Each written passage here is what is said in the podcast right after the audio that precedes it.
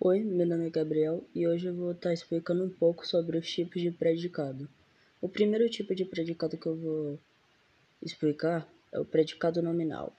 O predicado nominal é aquele que tem como núcleo um nome uma forma, e uma forma verbal, como por exemplo substantivo, adjetivo ou locução adjetiva.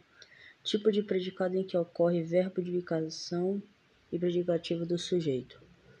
Agora eu vou para o predicado verbal é aquele que tem como núcleo um verbo. Predicado verbo nominal é aquele que tem dois núcleos, um verbo e um nome.